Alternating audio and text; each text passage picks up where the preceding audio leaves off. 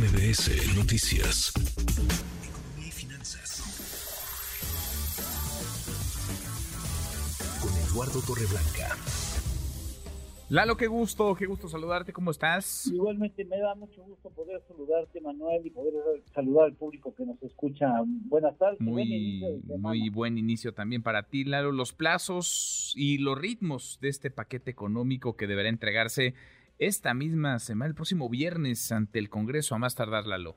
Sí, es un documento, una serie de documentos importantes, Manuel, para la economía del país el año 2024. Son documentos que tienen como plazo máximo que entregar eh, el titular del Poder Ejecutivo a la soberanía legislativa a más tardar, como tú lo has señalado, Manuel, el viernes 8 del mes de septiembre. Es un paquete que se llama paquete económico 2024, en este caso, que contiene la iniciativa de ley de ingresos, el presupuesto de egresos de la Federación para el año mencionado, posiblemente una miscelánea fiscal si hubiera cambios en algunos órdenes de impuestos y los criterios de política económica que va a perseguir el gobierno el año entrante. Los criterios de política económica plantean objetivos específicos, hablará de cuál es el crecimiento económico meta, de cómo contemplan la inflación, en qué rango, el tipo de cambio promedio en el año, las tasas de interés que esperan, el petróleo, tanto en su extracción como su exportación y precio. Sobre todo el petróleo es muy importante porque acuérdense ustedes que en términos fiscales el gran contribuyente en este país es petróleos mexicanos. Después viene la ley de ingresos. Eh, la ley de ingresos lo ven diputados y senadores, reciben el documento, lo analizan, lo leen, debe de ser con detalle. Algunos diputados o senadores no leen las cosas o no las leen con detalle. Se turna comisiones, se discuten, se hacen ajustes y se va al pleno y se vota.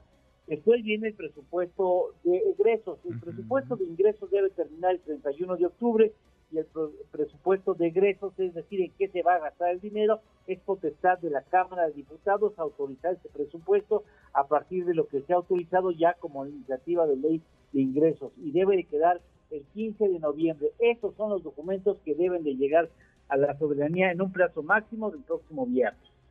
Pues ahí están los plazos, ahí están los tiempos clarísimos y el primero sin el que no habrá los siguientes pasos, las siguientes etapas, vence este viernes, este próximo viernes. Lalo, ya revisaremos cómo viene eh, la propuesta, cómo viene el paquete, seguramente sin demasiados cambios, pero será relevante porque pues porque considerará ese presupuesto, ese paquete económico, la elección de 2024 y el cierre de la administración del presidente López Obrador. Sí, él va, va por un no más deuda eh, y a tratar de demostrar que hizo una, que ha sido así, ¿eh?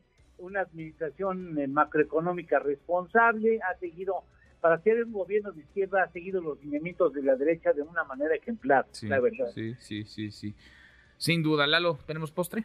Claro que sí. Nosotros que presumimos tener los estadios más grandes del mundo, los más espectaculares, el estadio más grande del mundo está en la India. ¿A poco? Es el Narendra Modi, que tiene 132 mil asistentes. Pues vamos a ver si son parados, ¿no? O, si son vivos, ¿no? Pero el, caso es que, es que cambia mucho el número. Mira, ¿eh? si, tienen asiento o si son parados. No, lo tenía ni en el ni en el radar, lo interesante. Yo, tampoco. El, Rungrado en Corea del Norte, que son 114 mil, y el Michigan Stadium es la tercera con 107 mil mm. en Estados Unidos. Mira, yo me imaginaba pues sí, el Azteca perdió mucha de su capacidad, digamos, por darle comodidad a los asistentes, o el Maracaná, ¿no? Creo que son los dos que, el Maracaná, es el, de, el Maracaná es el de mayor capacidad para el fútbol, pero, pero gran parte del estadio es a pie. Claro. Ahí tienes que ver el partido a pie. Claro, claro. Abrazo, gracias Lalo. Gracias igualmente, Manuel. Buenas tardes y buen provecho. Muy buenas tardes. Redes sociales para que siga en contacto: Twitter, Facebook y TikTok. M. López San Martín.